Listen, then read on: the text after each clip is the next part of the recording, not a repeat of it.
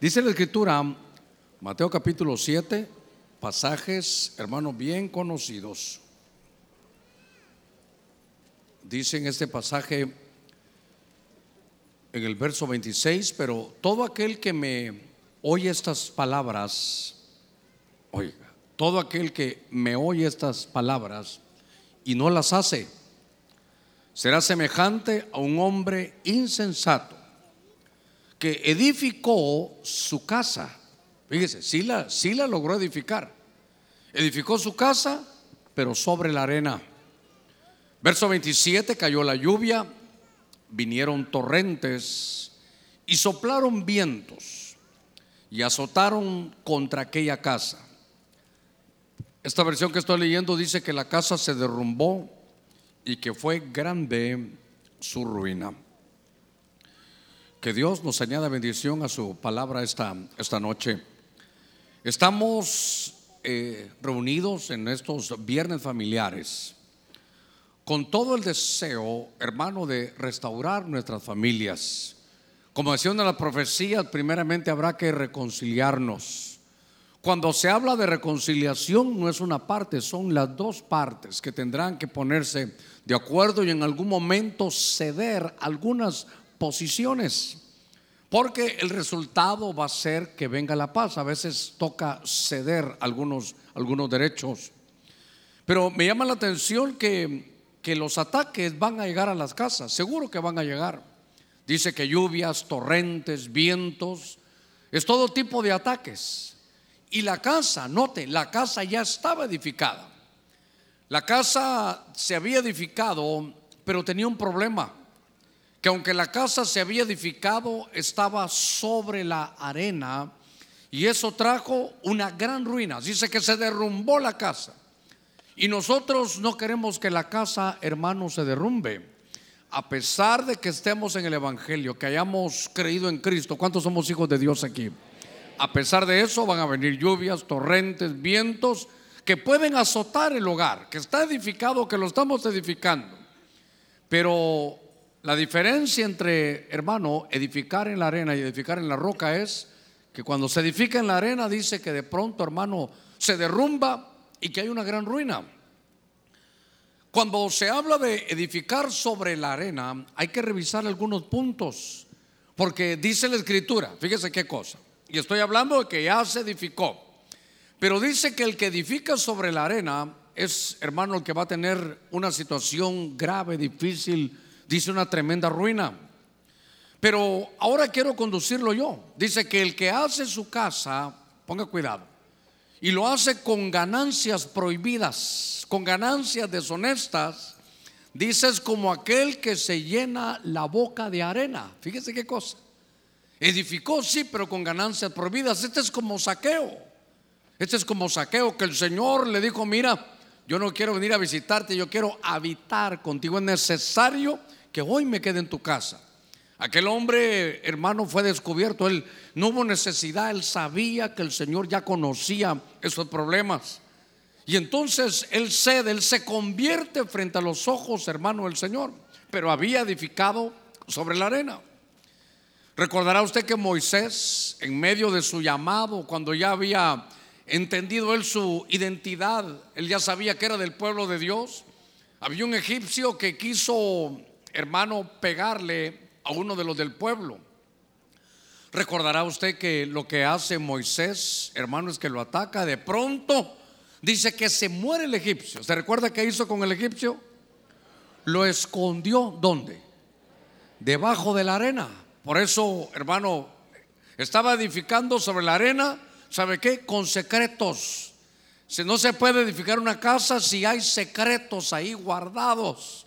No se puede formar un hogar si se guardan secretos. Por eso, para, como aquí tenemos solteros y tenemos hermanos casados, pero, para los solteros, no le estoy diciendo que abra su corazón ya, pero si usted piensa, si ya está comprometido, ya, ya, van a poner fechas para casarse, es necesario que, que de pronto abra su corazón porque pueden haber algunos, algunos secretos que se deben de conocer. Por favor, nadie se vaya a casar y ya después vaya a salir con que tiene un par de hijos por otro lado. ¿Verdad? Esa ya es la, eso, es, edificar sobre la arena. La había edificado, regresando de la luna de miel, ya ella está embarazada, ya, ya va avanzando la vida. Cuando salen cosas que no se habían dicho, porque se edificó, hermano, como Moisés escondiendo, como cosas de su vida pasada. Por eso dice ahí que no hay que edificar, hermanos, sobre la arena. En algún pasaje de Job aparecen los avestruces. Usted recordará de los avestruces. Ah, habrá mucho que decir. Pero los avestruces como padres tienen un problema, que ponen sus huevecillos y los dejan, hermanos, sobre la arena. Dice para que el calor, los enemigos, hermanos, le pasen encima.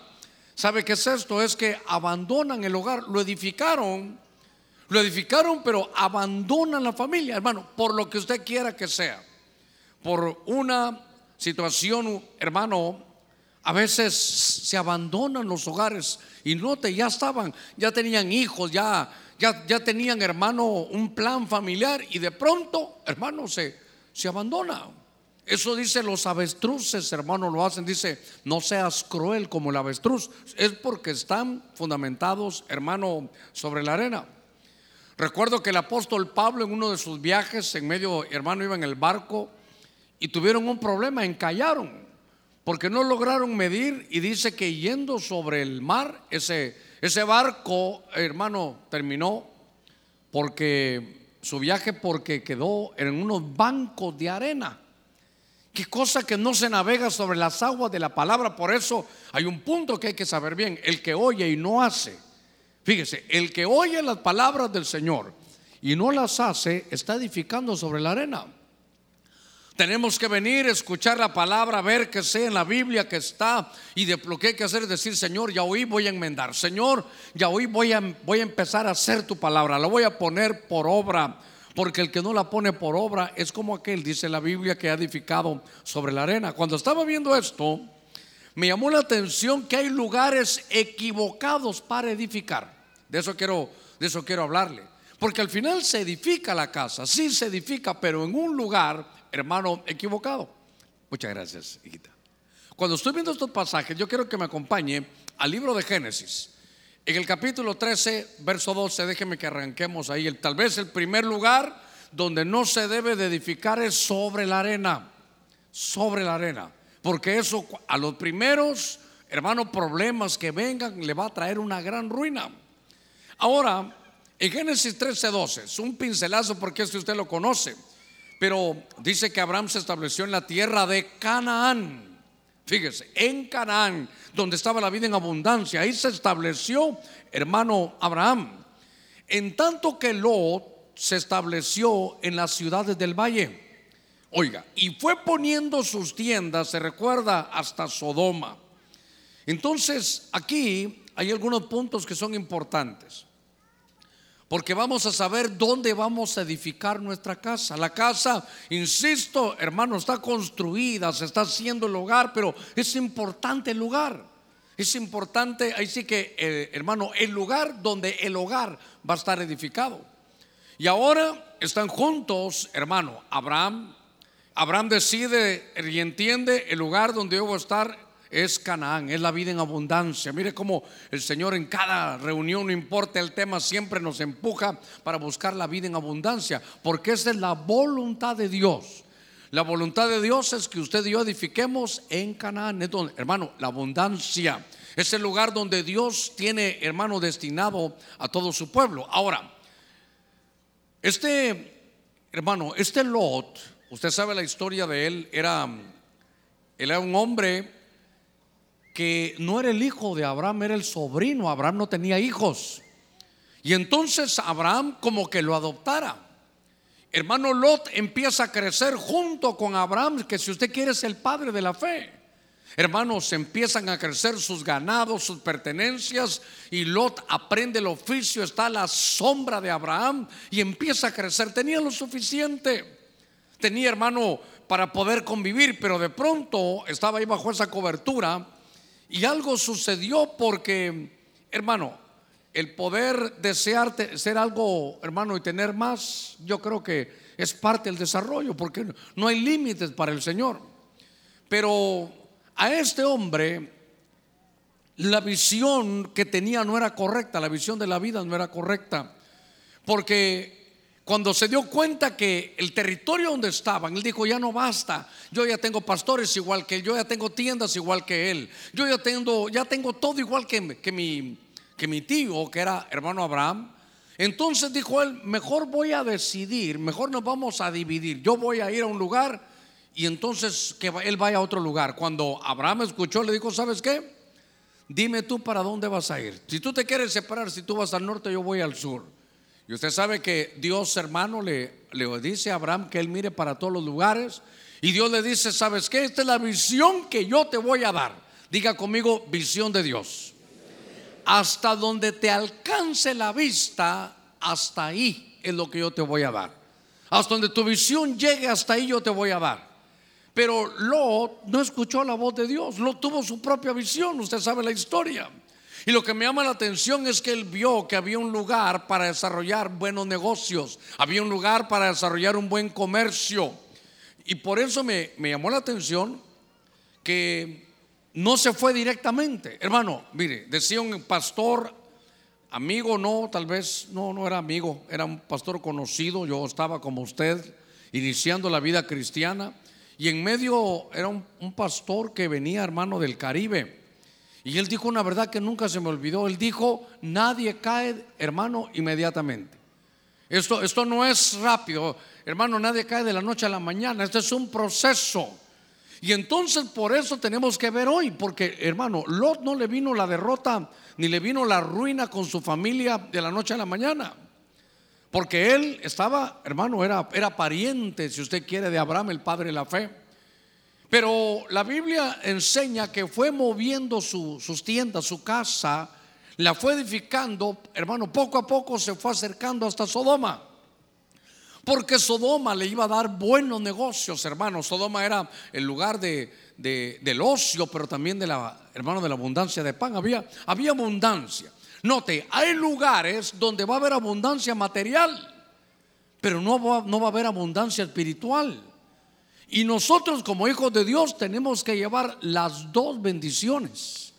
Hermano, fuente de arriba y fuente de abajo. Lo espiritual y también lo material. El problema de algunos es que, claro, que no vienen los días viernes, es que son tan espirituales que solo quieren, hermano, lo, lo espiritual. Es decir, que quieren sentir la presencia de Dios aunque aquí en la tierra les vaya mal. Eso para mí no es correcto. Igual, y también hay otros, hermano, que vas a ir al culto, no, no, no puedo, mi negocio, tengo que hacer eso, si no, no como. Compadre, no compre coco, compadre, porque no, el que poco coco compra, poco coco come. Es solo lo de aquí, lo de aquí, lo de aquí, lo de aquí. Y se olvidó que es Dios el que le da de comer. Por eso es pies en tierra y cabeza en el cielo. Pero lo que le pasó a, Lot es que poco a poco vas a venir al culto hoy, le decía Abraham, mira, llego en la tarde, solo que sabes que eh, ahora tengo mis tiendas ya en otro lugar. Y entonces llegaba tarde al culto, pero llegaba. ¿Cómo te está yendo? Bien, calidad. Entonces después fue corriendo sus tiendas más lejos. Y cuando recibía la llamada de su pastor, Abraham le decía, mira, eh, ya la verdad, martes ya no puedo. Estaré llegando solo viernes. Y domingo en la mañana porque me queda, mira hasta dónde estoy. Pero cada día se iba acercando. Hermano, ya después decía, mira, ya solo estoy llegando una vez porque vieras cómo Dios me ha bendecido con tantos negocios que tengo. Yo creo que Dios quiere bendecirnos, hermano, aún económicamente. ¿Cuántos decimos amén a eso? Pero no nos olvidemos de Él. Eso, ese es el error, hermano, de Lot. El costo que iba a tener. Los negocios, hermano, eran buenos. Alguna versión da a entender de que este, este Lot, hermano, fue como una especie como, como de alcalde de ahí de Sodoma. Tenía, hermano, ya su lugar, pero Usted sabe la historia que el costo fue muy grande porque se fue acercando poco a poco hasta que al final terminó edificando su casa en Sodoma. Y esto tal vez usted ya lo habrá visto, lo, habrá oído, lo habrá visto aquí. Pero yo siempre he pensado, hermano, dice la Biblia que era el justo Lot. El justo Lot. Él, él su, su, fe, a pesar que no iba a los cultos, la mantenía. Él, él tenía su, hermano, su pensamiento claro de quién era él en Dios. Él podía soportar las tentaciones. Dice que hermano, él caminaba en Sodoma y en Gomorra. Y él dice que afligía su alma al ver, hermano, la, la perdición que había. La perdición donde ahora había edificado su casa era en Sodoma, pero el negocio iba bien, el comercio iba bien. El desarrollo, hermano, puso notificaciones, puso esto, los negocios caminaban bien. Los negocios de la calle caminaban bien, pero los negocios de su familia caminaban mal. Él soportaba la carga, él sí tenía, hermano, el peso espiritual para soportar aquellas atmósferas de Sodoma, pero sus hijos no. Es más, un ángel le dice, le habla de sus hijos y yo hijos varones no, no le veo a Lot. Puede, puede ser que el ángel no sepa, que me parece muy raro, o que ya los había perdido Lot. El, negocio iba bien, el negocio iba bien, pero la familia, hermano, iba mal. Pregúntale que está en la par suya, hermano, ¿cómo va la familia? ¿Cómo va la familia? Pregúntele, ¿y cómo va, cómo va lo material? Perdone que le consulte eso porque lo tuvo, hermano, un error. Porque se fue, hermano, a edificar su casa y la fue a edificar donde no debía. Usted sabe la historia. Hermano, el costo al final fue muy alto porque se quedó sin nada. Hubo tiempos, hermano, que tuvo de todo, pero su familia se estaba perdiendo. Recuerde que como Dios iba a destruir Sodoma, lo tuvieron que sacar a él. Pero al final, hermano, lo perdió todo. Y era, era un hombre que tuvo riquezas, que ya no cabía, hermano, en bendición económica, pero que fue a edificar su casa donde no debía. Estaba, hermano, él en medio de Sodoma y de Gomorra. Él soportaba el peso, la carga, la tentación, la contaminación, pero sus hijos no. Entonces nosotros tenemos que saber cómo estamos edificando nuestra casa. Usted tiene que saber, hermano, que usted como es un santo de Dios, por lo menos un amén, gloria al Señor. Qué lindo, me, me anima, ya somos dos. Cuando usted está cambiando y mira algo que no es agradable en el cable de su casa, usted lo pasa, hermano, de, rápido. Usted dice, yo no voy a permitir que esto contamine esta casa, esta es tuya, yo no voy a ver eso, Señor. Eh, está bien, ya salieron más amenes, eso me, da más ánimo. Pero usted se va, usted se va. Usted se va y de pronto sus hijos se quedan ahí y usted no sabe lo que van a ver. Usted puede huir de eso, limpiarse, eso no, o, si lo ve puede tal vez, hermano, ministrar si se va a limpiar, pero tal vez un hijo no. Porque entonces se está edificando, hermano, sobre, sobre Sodoma.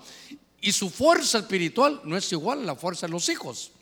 Cuando estábamos viendo este pasaje, fíjese que este era un hombre que estaba ya bien bajo cobertura y tomó una mala decisión donde iba a edificar su casa y se echó a perder.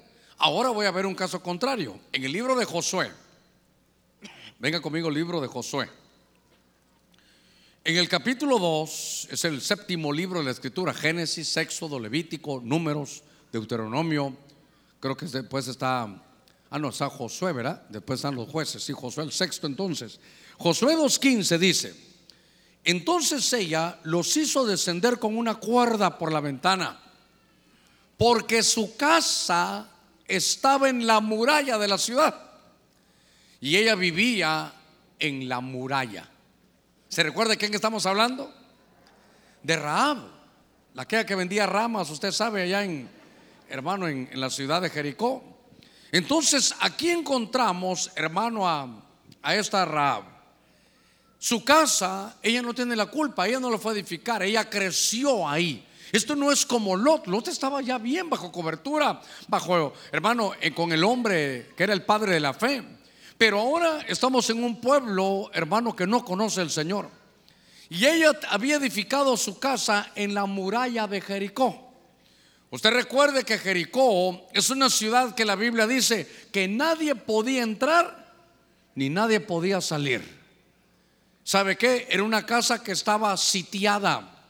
Ahora, cuando se habla de muralla, cuando se habla de, muro, se habla, hermano, de, de contención, se habla de protección. Solo que está en una muralla equivocada, porque esa no es una muralla, hermano de Dios.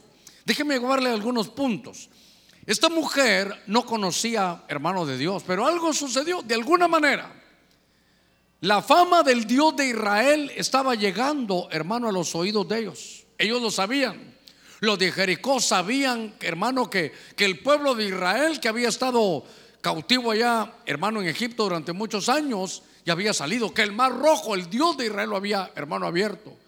Que a dos gigantes, uno se llamaba hermano Og y el otro creo que era hermano, a ver, creo que Sejón se llamaba el otro, pero me llamó la atención que cuando el pueblo de Dios los vencía, corrían las noticias. Tal vez esta Rahab lo que hacía era que escuchaba estéreo más, no sé si, si en las redes digitales ponían los programas, pero se hablaba de las cosas. Y mire, mire qué poderoso es que llegue un mensaje. Dice ella cuando ya, usted recordará que hermano Josué manda ahí a, o hermano manda un par de espías que estén ahí. Ellos están en esa ciudad de Jericó, llegan a la casa de hermano que estaba en la muralla de esta mujer. Y entonces ella dice, he oído, pero no solo yo, todo el pueblo ya sabemos de su Dios. Ya sabemos que el Dios de ustedes es poderoso, yo sé que el Dios de ustedes es bueno, que el Dios de ustedes es amoroso, que libera, que liberta, que cambia la vida del hombre, que restaura los, los, matrimonios, que restaura la vida. Es un Dios conciliador, es un Dios grande. Ya todos conocemos de ese Dios. Mire que como, a ver, démosle palmas fuertes al Señor, cómo el mensaje llega. Y entonces esta mujer tomó una decisión en contra de todos sus principios, de sus hábitos, de su costumbre, de su religión y de sus dioses. Eso se llama contracultura. Ella fue, dijo, ya he oído de este Dios y yo lo voy a recibir. Me doy cuenta que estoy habitando en un lugar que no está correcto. Fíjese que ella encontró, hermano, que estaba en Jericó. Usted sabe, no quiero, no quiero irme por ahí, pero era una ciudad que estaba como maldita después. Pero lo importante para esta mujer, hermano, es que ella, huyó. Ella había edificado su casa. Diga conmigo, edificado su casa. Ahora, ¿cómo le llamaríamos a la casa de Rahab aquí ahora en este siglo XXI? Era una casa de citas. Eso es lo que era la casa de Rahab, una casa de citas. Porque así se vivía, hermano, en Jericó. Ella no conocía de Dios. Pero cuando ella oye del Señor, tal vez como muchos escuchando por primera vez el mensaje, es viendo los testimonios, hermano, de la vida de ustedes. Tal vez usted mismo lo trajo a ese amigo, hermano, porque, porque él vio el cambio que ha hecho. Sabe que hay un poder tremendo en el Dios del cielo al cual nosotros, hermano, adoramos.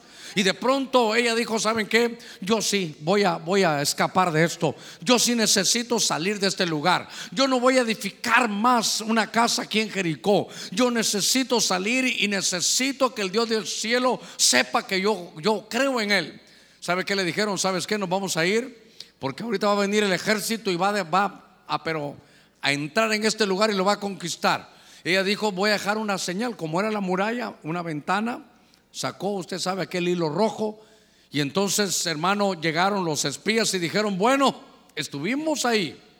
Y estuvimos con esta mujer llamada Raab. Ella ha oído de Dios y ella ya ha creído en Dios. Y así que viene destrucción, pero ella puso una señal para que no le hagamos daño. Hermano, qué casualidad que era un hilo rojo. Qué lindo que el rojo, el color de la sangre de Cristo, tiene un poder hermoso. Qué lindo que solo si está la sangre de Cristo, los principados, potestades y gobernadores, hermanos, saben, mire, de que hay poder en la sangre de Cristo. ¿Cuántos decimos amén a eso? A veces tengo, entre los muchos defectos que tengo, se me nota cuando me enojo. Fíjese, no sé por qué se me nota. Yo creo que, hermanos, dicen que me pongo rojo, me pongo colorado, no sé qué. Pero estamos hoy en, el programa preguntándome, usted sabe los líos que hay y uno está contestando. Y entonces me llaman de algún lugar y me dicen, pastor, fíjese que en mi iglesia están enseñando que la sangre de Cristo no tiene poder. Yo dije, no, no, espéreme, espéreme, repítame bien eso. ¿Cómo? Sí que no tenemos que estar mencionando la sangre de Cristo, que eso no tiene poder, que eso no está en la Biblia. Yo dije, hermano, una cosa es que el diablo lo diga, eso lo voy a entender. Pero que dentro de las iglesias le digan, hermano, ¿sabe qué? La sangre de Cristo no tiene poder. Y que si hay alguien que dice, ah, Señor, me cubro con tu sangre, hermano, no diga eso. Eso no es bíblico. No hay nada más bíblico que la sangre de Cristo. No hay nada más vivo que la sangre poderosa de Cristo, Jesús nuestro Señor. Mire, Por la sangre de Cristo nos salvaron. Sin sangre, sin derramamiento de sangre, no hay perdón ni remisión de pecados. ¿Cuánto vale la sangre de Cristo? A ver, ¿cuántos cometemos pecados aquí todavía? Quiero ver la mano de todos los pecadores. Ah, mire qué lindo. ¿Sabe qué? A ver, ¿qué hace con la mano en alto? No sé si estarán ahí alguien de los que toman fotos, pero ¿sabe cómo se tiene, tiene que tomar esta foto? La mano de todos los pecadores de la iglesia de Cristo de Benecer. ¿Sabe? A ver, baje la mano. ¿Sabe por qué? Porque hay que enseñar bien el Evangelio. A veces dice, no, que no venga porque es un pecador. No, si aquí también somos. Pero entonces, ¿cuál es la diferencia? Que nosotros ya entendimos que el pecado nos ha tomado, pero que también nos ha tomado la sangre de Cristo y que somos justificados por la fe y ahora ya tenemos paz para con Dios. Así que bienvenidos los pecadores a la iglesia, hermano. Por favor, no vaya a ser como aquella mi tía que le he contado yo de hace más de 20 años. Que mi tía decía, yo quiero ir a tu iglesia, cuando me componga voy a ir, fíjate. Yo creo que va a venir el día del juicio en la mera tarde, hermano.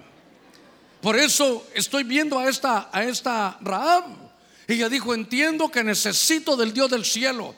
Y mire, ¿sabe cómo dijéramos ahora? Y voy a poner ese color rojo porque la sangre de ese Cristo tiene poder. Perdona mis pecados. ¿Sabe qué dice? La sangre de Cristo nos capacita para toda buena obra. La sangre de Cristo, hermano, liberó al pueblo allá de Israel. Y mire, el, ángel de la muerte vio la sangre de Cristo y dijo, no lo puedo tocar. A ver cuánto tenemos la sangre de Cristo. Tenemos protección delante, hermano, de todos los enemigos, porque Dios ha puesto, hermano, esa sangre maravillosa aquí sobre nosotros. Entonces, esta mujer, fíjese que qué lindo eso, porque el nombre de esta mujer es, eh, Rab significa espaciosa. ¿Sabe qué? No se pone límites. Y entonces, hermano, ella llega, se convierte, viene, hermano, la, la, destrucción, pero como ella tenía la marca de la sangre, no la destruyeron. ¿Qué poder hay en la sangre de Cristo? Ahora, entonces vea que dice la escritura que se llevaron, hermano, a Rahab. Y pasó el tiempo, no, no, de esos idilios uno no sabe.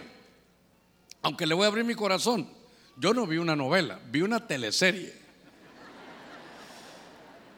que se llamaba Los Diez Mandamientos. Yo no sé si la otra era así, yo creo que era esa la que vi. Y entonces sacan, hermano Jericó, sacan Jericó. Y entonces dice que había un hombre que se llamaba Salmón. No sé si porque le gustaba nadar o nadaba como pescado, pero se llamaba Salmón. Y ese fue uno de los espías que llegó. Y cuando estaba Raab ahí, hermano, la vio, yo te ayudo. Se gustaron, hermano. Y le dijo, vengo por ti y la besó. No me va a pedir el texto bíblico, por favor. Eso mejor vaya a ver la teleserie. El pastor no mira novelas, Dios mío. Y entonces me gustó porque, mire, mire, en, en, esa, en esa película sale que ese hombre se casa con Raab. Usted dirá, pastor, háblenos la palabra, no de sus debilidades viendo novelas bíblicas. Pero ya leyó Mateo capítulo 1, verso 5. Fíjese que dice la escritura en Mateo capítulo 1, verso 5. Mire qué lindo, están hablando de la familia de Dios. Y entonces dice, esta es la genealogía, estos son los ancestros de Jesús. Dice, Salmón engendró de Raab. Ah, mire con quién se casó. Con uno de los líderes. Se casó con un príncipe de Judá. Y entonces tuvo a un hombre que se llamaba Booz. ¿Se recuerda usted de Booz? Con todo respeto. A ver, mejor para acá. ¿Y vos? ¿Te recuerdas de vos? Sí, ¿verdad? Porque él sí lo puedo tratar de vos. Vos, entonces el hijo de Raab fue vos, el del libro hermano de, de Ruth. Y entonces dice, y vos engendró de Ruth a Obed. Y Obed engendró a Isaí. Isaí es el hermano, el papá del rey David. Y de esa línea de los de Judá nació Cristo. Entonces, qué lindo hermano. Cambió su domicilio, dejó de edificar allá en Jericó. Viene el Señor, la adopta, la mete en su familia. Queda por escrito y no solo en su familia, sino en la tribu que iba a venir. Quiere decir que, a ver, haga cuentas conmigo ahí si nos ponen, ahí está, Mateo 1.5. Entonces, a ver, David tenía hermano, a un abuelo que se llamaba Obed. Entonces su abuelo era Obed. El bisabuelo era vos, entonces Ruth era su bisabuela. Y después de bisabuela, tatarabuela. Entonces Raab era la tatarabuela de David. Ahora, ¿cómo hace Dios cuando alguien se arrepiente? No importa qué tipo de pecado tenga, oiga, ni qué mala fama haya tenido. Por eso me encanta ese, ese pasaje de la Biblia que dice que el que está en Cristo, nueva criatura es. Las cosas viejas pasaron y todas vienen a ser hechas nuevas. Ahora ahí está Raab, parte de la familia de Judá, de la familia del rey David. Es parte de la familia de Dios. Mire, aquí porque, porque nos reservamos algunas cositas. Pero a ver, ¿cuántos somos de la familia de Dios? Verá qué lindo, hermano. Por eso nos tratamos de hermanos, hey hermano porque somos del mismo Padre. Nuestro Padre está ahí en los cielos. Y entonces, note que ahora somos de la familia de Dios, pero, pero, ¿y qué éramos antes? Mejor ni lo recordemos, hermano. Porque si a veces, yo le conté, ¿verdad? Que alguna vez me llamaron unos pastores, ahí a su iglesia, me dijo. Yo no tengo iglesia, es de Cristo. Sí, hombre, esa es su iglesia. Y llegando una hermana, pero ¿sabe qué? Se fue la basura de aquí, me dijo, se fue la basura porque esa mujer era esto, era otro. Y ya me fui enojando otra vez yo, hermano. Y le dije, ¿sabes qué? Si para eso me hablas, ya no me vuelvas a llamar. A mí me ha tocado decirle así a algunos pastores, mira qué líos me he metido. Te pido un favor, ya no me llames, para eso no me llames. Sí, pero ahora se fue con usted y va a ver los líos que le va a hacer. Ella era esto, que ella era antes, ni a usted ni a mí nos interesa que es ahora, eso sí me interesa porque ahora es nueva criatura, dejó de edificar en Jericó y ahora es de la familia de Dios. Hermano, para que haya trascendido el nombre el Antiguo el Nuevo Testamento, porque hermano, a ver, ¿cómo se lo puedo decir? No usted, sino yo hubiera dicho, mejor no la pongan ahí en la Biblia porque van a hablar mal, van a decir que dónde viene David y de David viene el Señor, mejor no la pongamos. Pero la Biblia me dio una patada y me dijo, cállate Germán. Esto va a servir para que sirva de testimonio, para que el diablo no te condene y ahora te crees de la familia de Dios. ¿Y qué eras antes? ¿Qué eras antes? A ver, me dice el diablo a mí, ahora te la llevas de pastor y antes, ¿no eras un marihuanote antes?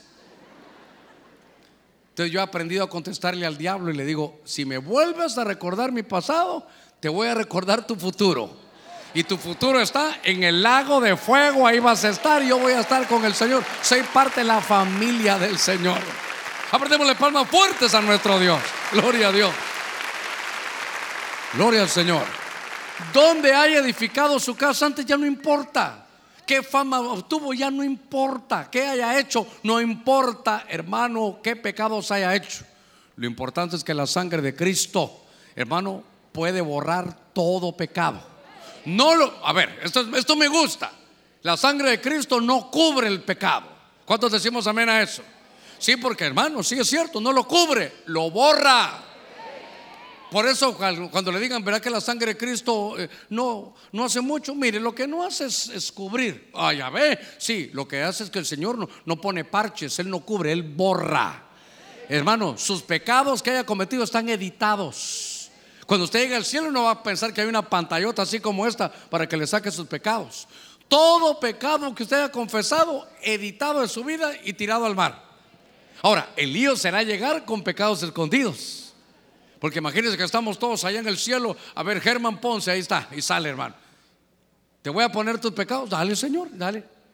Y de, imagínense que no he confesado uno, ahí va a salir, hermano. ¿Cuántos hemos confesado nuestros pecados? El Señor los agarra y dice, los tiro al fondo de la mar y te dice, y nunca más me voy a acordar de ellos. Así que fuera toda condenación. Eso fue como trasladó su casa, hermano Rab. Gloria al Señor. Estaban edificando en lugares equivocados. Jericó no es lugar para que tú edifiques. Pastor, es que yo edifiqué ahí. Edificó es tiempo pasado. Ahora estamos edificando, hermano, en Dios. Primero Samuel capítulo 27, verso 7.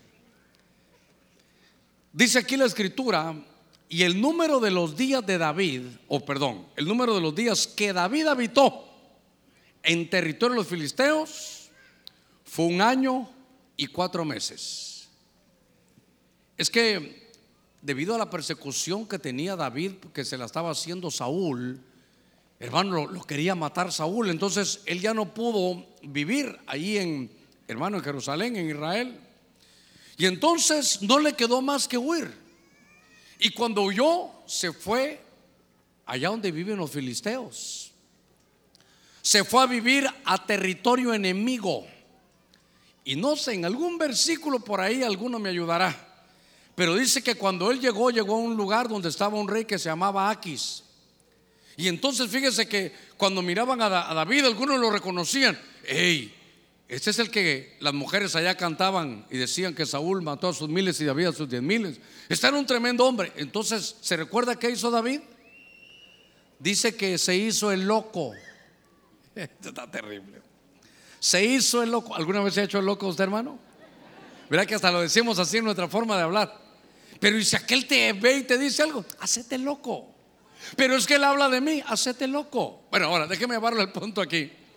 Dice que dejaba, hermano, caer la saliva cuando lo miraban. A ver, ese es David. No me va a, por favor, yo no voy a hacer eso. Dejaba caer su saliva sobre la barba. Y dice que iba como a rasguñar las puertas. Decían que está loco. Se hacía loco. Y entonces estuvo ahí con este rey, hermano, edificando en medio de los filisteos. Recuérdese que le tocó, hermano, que de pronto el rey le dijo, ¿sabes qué? Vamos a ir a pelear contra Jerusalén. Y entonces lo ponían en problema porque él había, hermano, edificado en un lugar de los filisteos. Como usted tiene abierta su Biblia en 1 Samuel 27, en el verso 7, dice que él estuvo durante un año, cuatro meses, edificando su casa en un lugar equivocado, en medio de los filisteos ya había edificado casa, estuvo hermano en un lugar que se llamaba Gat y luego lo iban a mandar a otro lugar que se llamaba Ciclag. Y pero él ya tenía su, mire, edificó con los filisteos, como el, que, como el que dice en el mundo, como usted lo quiera ver.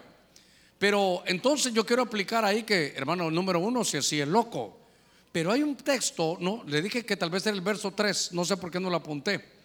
Pero dice que cuando estuvo edificando la casa ahí en los filisteos, Usted sabe las costumbres que habían ahí en los filisteos. Y entonces David dice que tenía dos mujeres. Una era Abigail y la otra creo que se llamaba Ainoam. Este David, hermano, estuvo edificando en territorio de los filisteos, pero le sucedió algo tremendo. Porque al estar edificando ahí, hermano, se hizo de dos mujeres. Sabía salmos, cantaba, iba al culto, pero de pronto estaba edificando y tenía dos mujeres. Gracias a Dios no hay ningún amén aquí, eso me da tranquilidad. Eso es solo para los que están allá en televisión.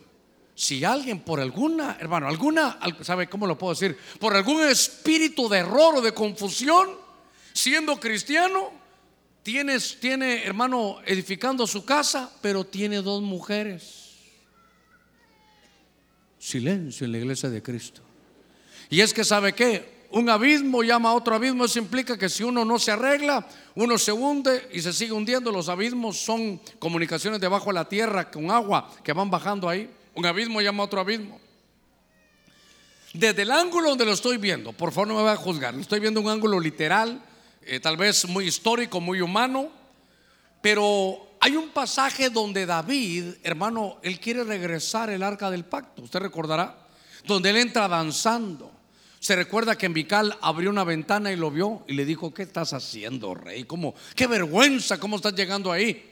Pero cuando lo veo del ángulo, hermano, familiar, y lo veo literal, histórico, por favor, soporteme esto. Ahí estaba Mical, una vez hice las cuentas y Mical abrió la ventana y tenía 15 años de no verlo. Ese es, otro lío. Porque le dijo, ¿sabes qué? Tu papá eh, no me acepta aquí, mejor ya me voy. Pero me voy a ir por unos días. 15 años por lo menos, si se cuentas alguna vez. Se fue 15 años. Y cuando Mical, hermano, viene danzando el, el rey, y seguramente déjeme echarle un poquitito a los tacos para que tenga sabor esto.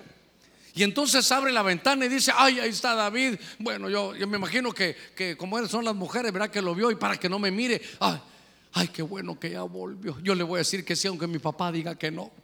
Y lo volví a ver y, ay, qué lindo, hasta más guapo vino ahora. Y entonces de repente Se quedó un ratito así viendo y vio dos chavas que venían con él. Y entonces, si usted ve en la escritura, eran estas dos, Abigail y Ainoam. Por eso le digo que un abismo llama a otro. David cuando sintió tenía tres. Ainoam, Abigail y la que había abandonado hace 15 años. Eso sí, danzaba, eso sí, hermano. Entonces déjeme tener un poquitito aquí. Están edificando mal la casa.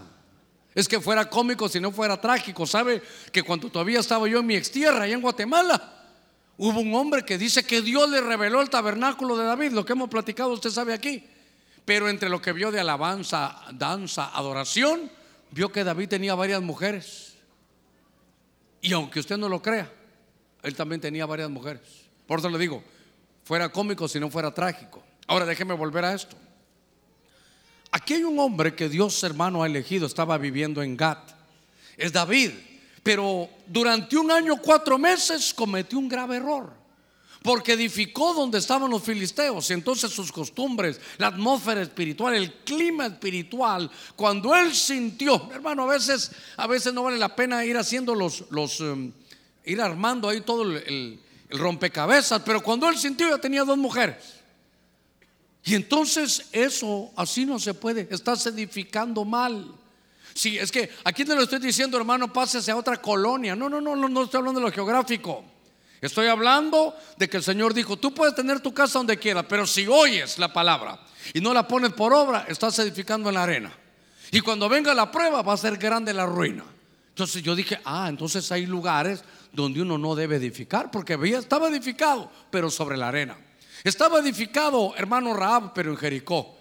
Estaba edificando Lot, pero en Sodoma. Ahora estaba edificando David, pero de pronto, hermano, a ver, déjeme que lo pase el siglo XXI.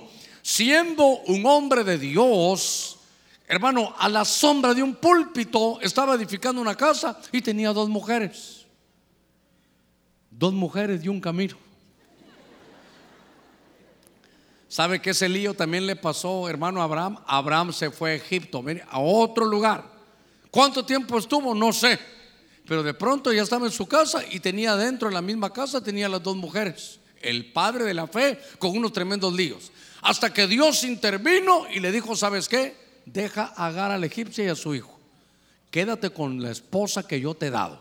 Mire qué, qué situaciones tan grandes. Un año, cuatro meses estuvo David viviendo con esas dos mujeres, hermano, en Gat.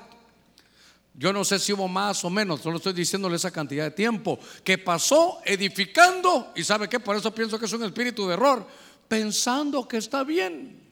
Hace algunos años mi pastor ministró a un hombre y ese, ese hombre, hermano, el problema que tenía era que tenía dos mujeres. Entonces le dijeron, el pastor ya sabe, te quiere hablar. ¿Cuándo me quiere hablar el pastor? Mañana, ahí estaré. ¿A qué hora, pastor? Tres de la tarde. Desde las dos y media en el lobby tomándose un cafecito porque él no le iba a oír a nadie, él quería hablar con el pastor. ¿Y por qué estás tan tranquilo? Yo le voy a decir la verdad al pastor. ¿Y sabe cuál era la verdad? Que el pastor le dijo, mira, espero que no te vayas a molestar, tengo dos oídos. Alguien dice que tenés dos mujeres, te quiero preguntar a ti. Sí las tengo, le dijo. Por ahí alguien me ha dicho que eres servidor de la iglesia y tienes dos mujeres. Si estoy sirviendo con dos mujeres, pastor. ¿Se imagina usted ese lío, hermano? Bueno, eso no puede seguir así. Pastor, yo he leído que la Biblia dice que el amor todo lo puede, todo lo cree, todo lo espera y todo lo soporta. Mire para ahí, mire cómo aplican la Biblia, hermano. Como a veces me preguntan a mí, ¿se ve que le he contado? Pastor, hoy más directo, ¿qué bebida puedo yo tomar? Entonces ya le conté yo eso, ¿verdad? ¿Puedo tomar licor? Sí. ¿Cerveza? Sí. ¿Whisky, pastor? Sí. en esta iglesia me quedo, dijo alguien, ¿verdad? En esta iglesia me quedo. Pastor, pero es que el problema es que si tomo whisky me dan ganas de fumar. ¿Puedo fumar? Puedes. Pastor, pero ya bajo el efecto de los dos me dan ganas de fumar de la otra. ¿Puedes? Puedes. Pastor, pero es que si me pongo mujeriego, ¿puedo tener dos o tres mujeres como David? ¿Puedes? Pastor, entonces perdóneme, ¿qué es lo que no puedo? Entrar al cielo, hijo, entrar al cielo si no, si no puedes. bueno, para que no se me va a dormir. Ay, Señor Jesús, gloria a Dios. Mire, pues.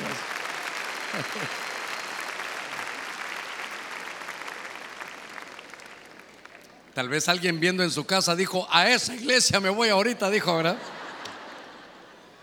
Gloria al Señor. Bueno, aquí vamos en David. Muy bien.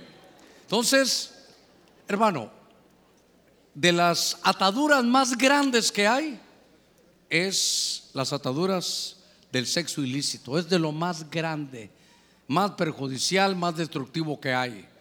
Pero si alguien vino aquí que se dé cuenta que David dice, estuvo en ese lugar, en Gat o en Ciclag, un año, cuatro meses. Y de pronto él entendió que debía de volver a Jerusalén. Lo que le estoy tratando de decir es que no se puede edificar con dos mujeres. Ah, hermanas, tampoco se puede con dos hombres. Si no usted sabe que las salidas las hermanas ¿sabes? son tremendas y los hermanos también, ¿verdad? La Biblia dice dos mujeres, pero no dice con dos hombres. Bueno, aquí está el lío. Aquí está el lío. Entonces, estaba leyendo yo estas cosas y me llamaron la atención, porque de alguna manera a veces estamos edificando en lugares equivocados. No se puede edificar, si usted conoce de Dios, con dos mujeres. No se puede.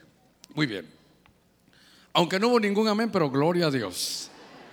Eso me preocupa también, que nadie diga amén. Bueno, déjame llevarlo un poquitito más. Venga conmigo al libro de números, cuarto libro de la Biblia. Génesis, Éxodo, Levítico y el libro de números, en el capítulo 32. Este me llamó la atención, hermano. Verso 5. Búsquelo ahí conmigo y cuando lo tenga puede decir amén. Fíjese que, a ver si lo logro ubicar así, así está bien. Dice aquí, por eso dijeron, Oiga lo que le dicen a Moisés, si hemos hallado gracia ante tus ojos, sea dada esta tierra a tus siervos como posesión, no nos hagas cruzar el Jordán. Aquí está la tribu, hermano, de, de Rubén. Está también la, hay una tribu más aquí que creo que es la de Gad. Y entonces le dicen, ¿sabes qué? A Moisés, si hemos hallado gracia ante tus ojos, sea dada esta tierra a tus siervos como posesión, como herencia. Oiga, no nos hagas cruzar el Jordán. Hermano, no sé cuántas veces habrá esta frase. Y espero que solo sea una vez la que está. No nos hagas cruzar el Jordán. Voy a la carga.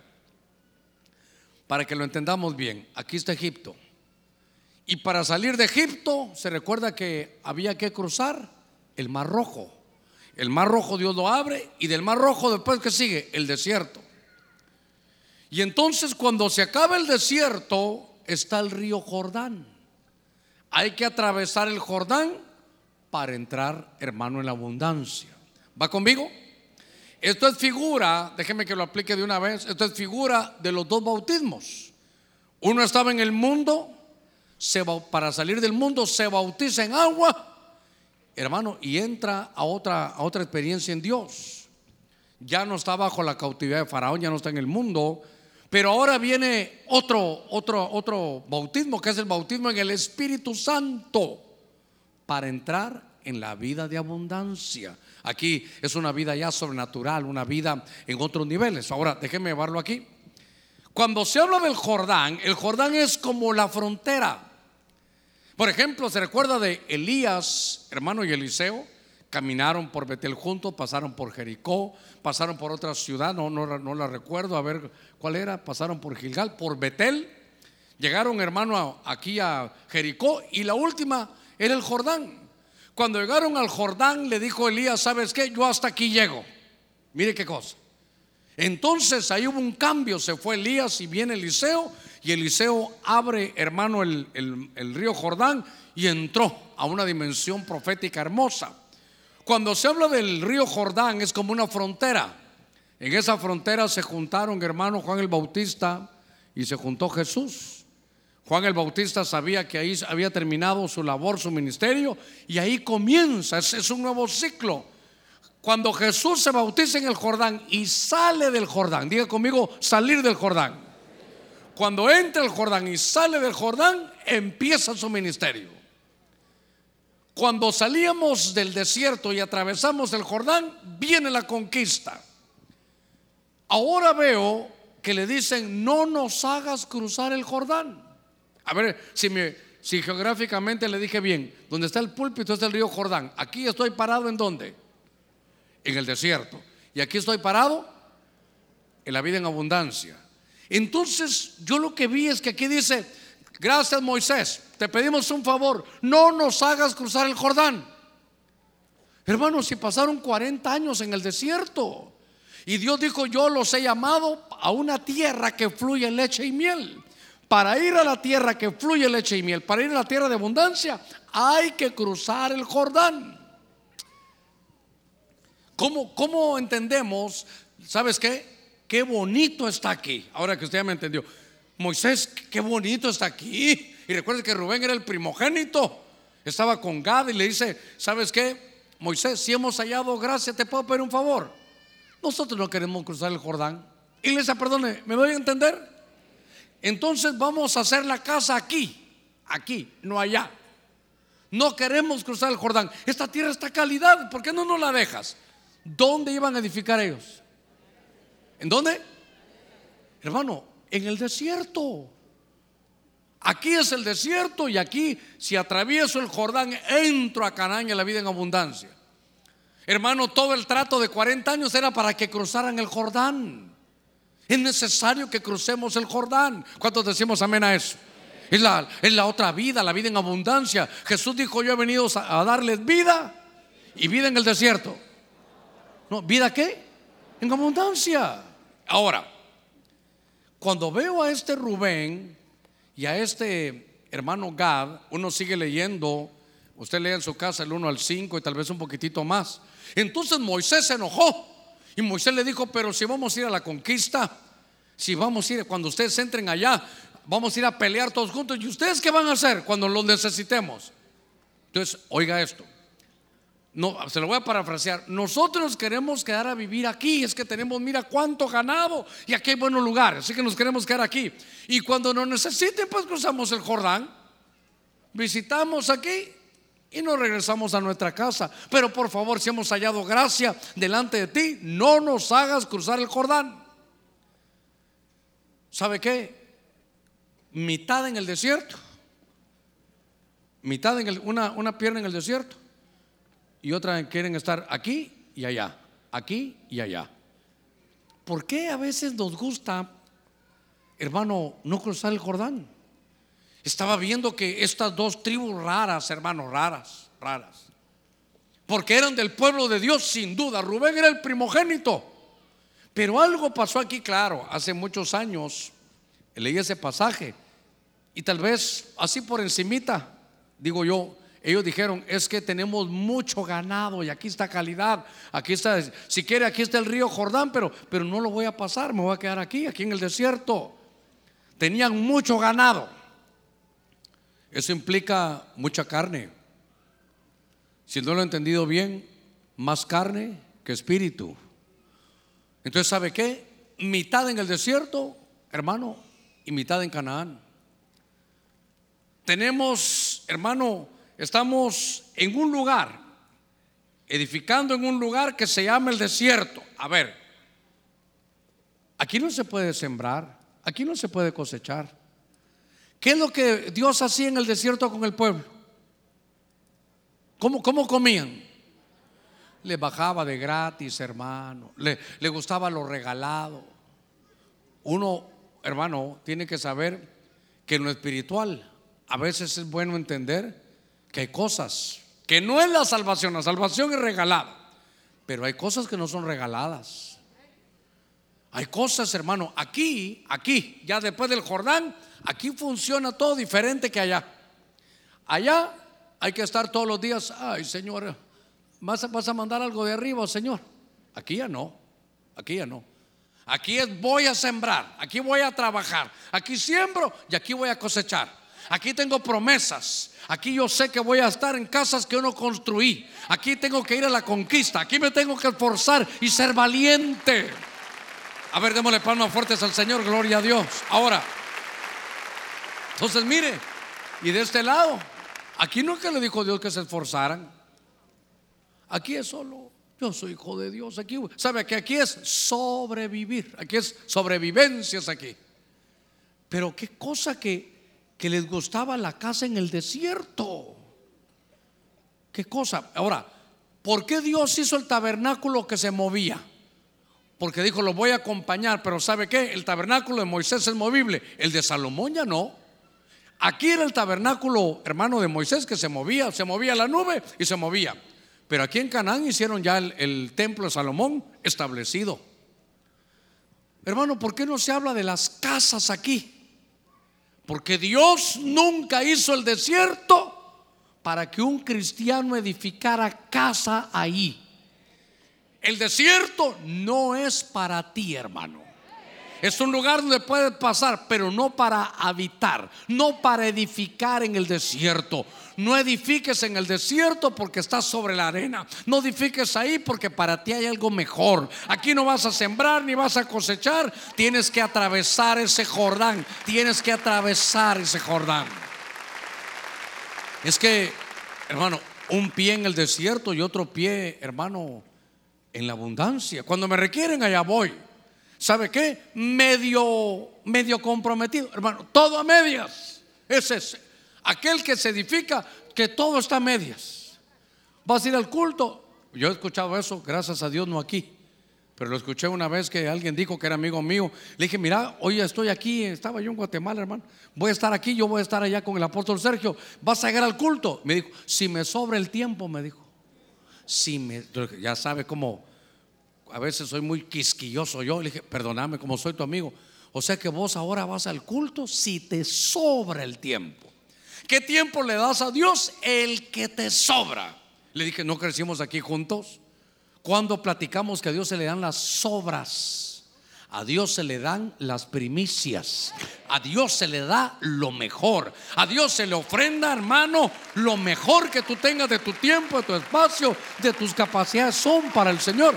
Pero entonces, ¿quién edifica en el desierto? El que, hermano, todo está a medias, medio comprometido. ¿Estás sirviendo? A veces llego, a veces no. Hermano, vamos a estar en esto. Vaya, hasta se logra, hermano, meter a un, a un equipo. Medio llega, medio falta, todo es a medias. No creas que cuando venga el Señor medio te vas a ir. O te vas o no te vas. Pregúntale que está la par suya, cuando venga el Señor te vas a ir. Si no le contestó, es Rubén o Gad el que le está hablando. Edifiquemos en Canaán. ¿Sabe qué? Dígale que está en la par suya, cruza el desierto. Es necesario que cruces el desierto. Mire, me quedan tres minutitos. Voy a saltarme uno que tenía por aquí, pero le quiero leer. Volvamos a Mateo capítulo 7. Venga conmigo, Mateo capítulo 7, en lo que el hermano el teclado sube. Aunque es bien lindo el tiempo. Tenemos un tiempo maravilloso. Pero déjeme que lo, lo quiero llevar aquí. Antes de leer Mateo 7, pregúntele el que está a la par suya, ¿dónde estás edificando? Hermano, fíjese, yo no estoy edificando. Ah, estás de este lado todavía, estás de este lado. Mateo 7, 24 y 25. Le voy a leer una versión que me gustó mucho. Ahí la tiene usted, que es el Nuevo Testamento, que se llama el Nuevo Testamento Arcas Fernández. Y dice, verso 24, todo aquel que escucha mis palabras y obra en consecuencia, puede compararse a un hombre sensato que construyó su casa sobre un cimiento de qué? Pero ve cómo es esa versión, roca qué? Roca viva. Vinieron las lluvias, igual que en el hermano que el que estuvo allá en la arena. Vinieron las lluvias, se desbordaron los ríos y los vientos soplaron violentamente contra la casa. Pero oiga, pero no cayó la casa, no cayó, porque estaba construida sobre un cimiento de roca viva. ¿Quién es la roca? Cristo Jesús. Usted puede tener o no tener cosas materiales. Usted tal vez puede tener un buen trabajo, no tenerlo. Tal vez está acomodado. aquí no, no importa si tiene o no tiene. Aquí lo que importa es dónde está edificando su casa. A las dos casas les llega la lluvia, a las dos les llega el viento, a las dos las azotan, las dos van a tener pruebas. La casa del que edifica sobre la arena tiene pruebas. La casa del que edifica sobre la roca viva tiene, hermano, pruebas también.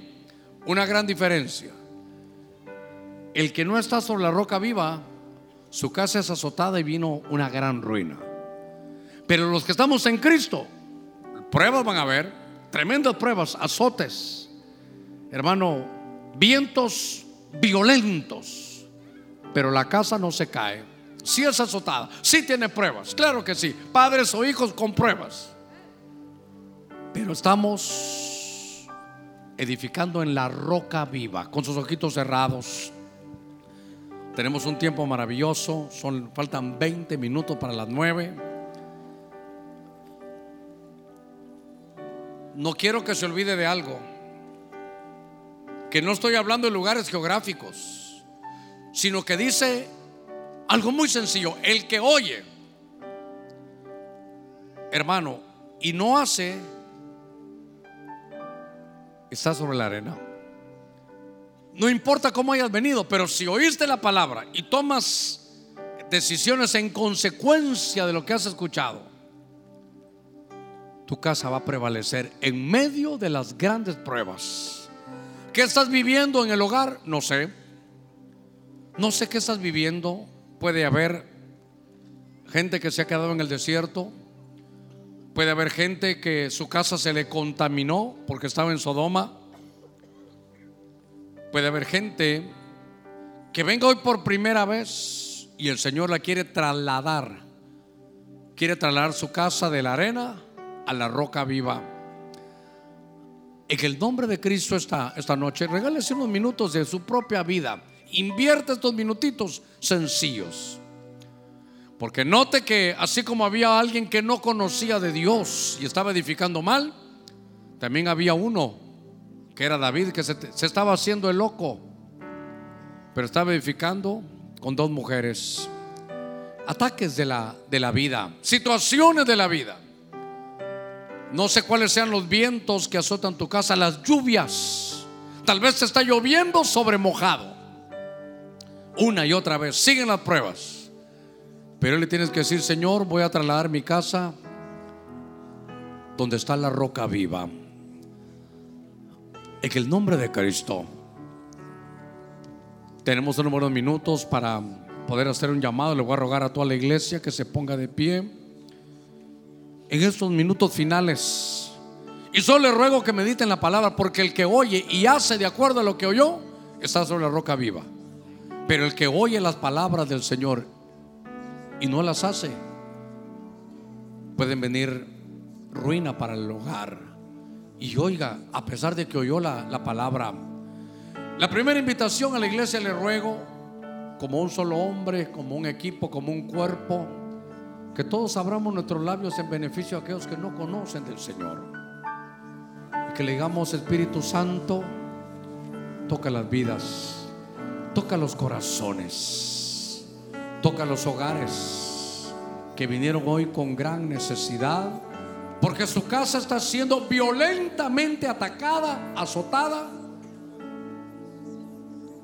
Pero hoy puedes venir y edificar sobre la roca viva. ¿Habrá alguien que quiera recibir a Cristo? Cristo es la roca inconmovible de los siglos. Cristo es la roca viva que se ofrece hoy para que vengas a edificar tu casa. Aquí no se trata de clase social ni se trata de si tienes dinero o no. Esto es espiritual. Esto es, esto es tu salvación. Tan fácil que es salvarse. El que lo siente en su corazón, Dios le bendiga. Y lo confiesa con sus labios, será salvo. El que conoce que Jesús es el Señor, lo acepta, lo reconoce, será salvo. Mi Biblia dice, el que me confiesa delante de los hombres, yo le confesaré delante de mi Padre. ¿Habrá alguien más que va a recibir a Cristo?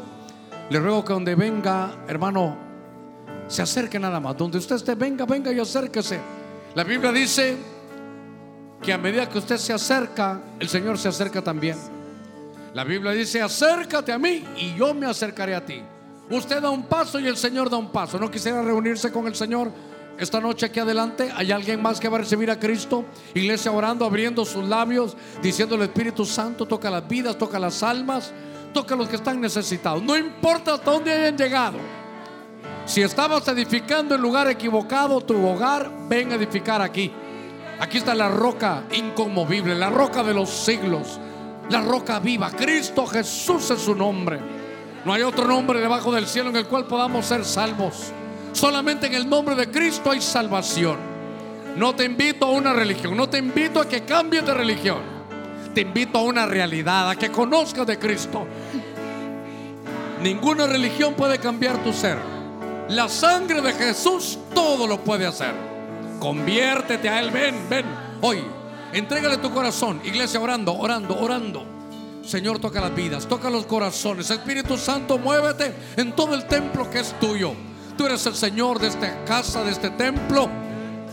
Muévete como tú quieras, toca las almas, toca las vidas. No importa tu edad, acércate a Cristo. No importa el pecado, no importa qué tan lejos estés, no importa lo que hayas dicho. Ven a Cristo. Si todo lo ha probado y todo, y todo te ha fallado, acércate. Ven a Cristo, ven a Cristo, ven a Cristo. Dios le bendiga. ¿Habrá alguien más? Iglesia orando, orando.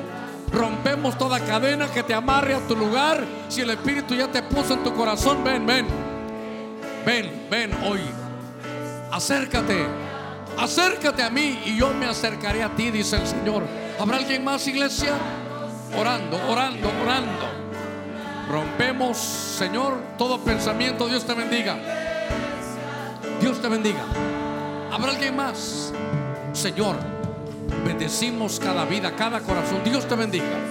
Acércate, no hay un solo pecado que el Señor no pueda perdonar. Acércate confiadamente al trono de la gracia y ahí vas a encontrar el oportuno socorro. Acércate, acércate, acércate.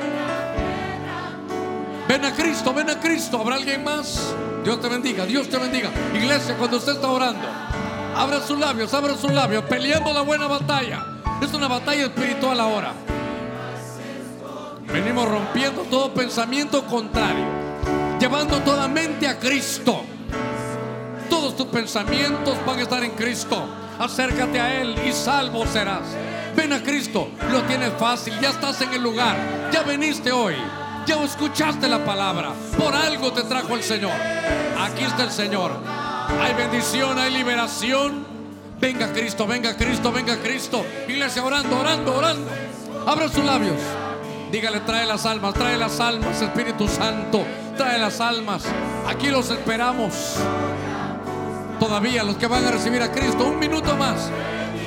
Rompemos cadenas de impiedad, rompemos complejos, rompemos, ahora rompemos toda vergüenza si fuera por vergüenza, la rompemos. Acércate, Dios te bendiga. Sé que todavía hay alguien más. Te estamos esperando. Los últimos serán los primeros. Acércate, acércate. Ven a Cristo. Suéltalo ya, suéltalo ya. Y que pueda venir. Dios te bendiga. ¿Habrá alguien más?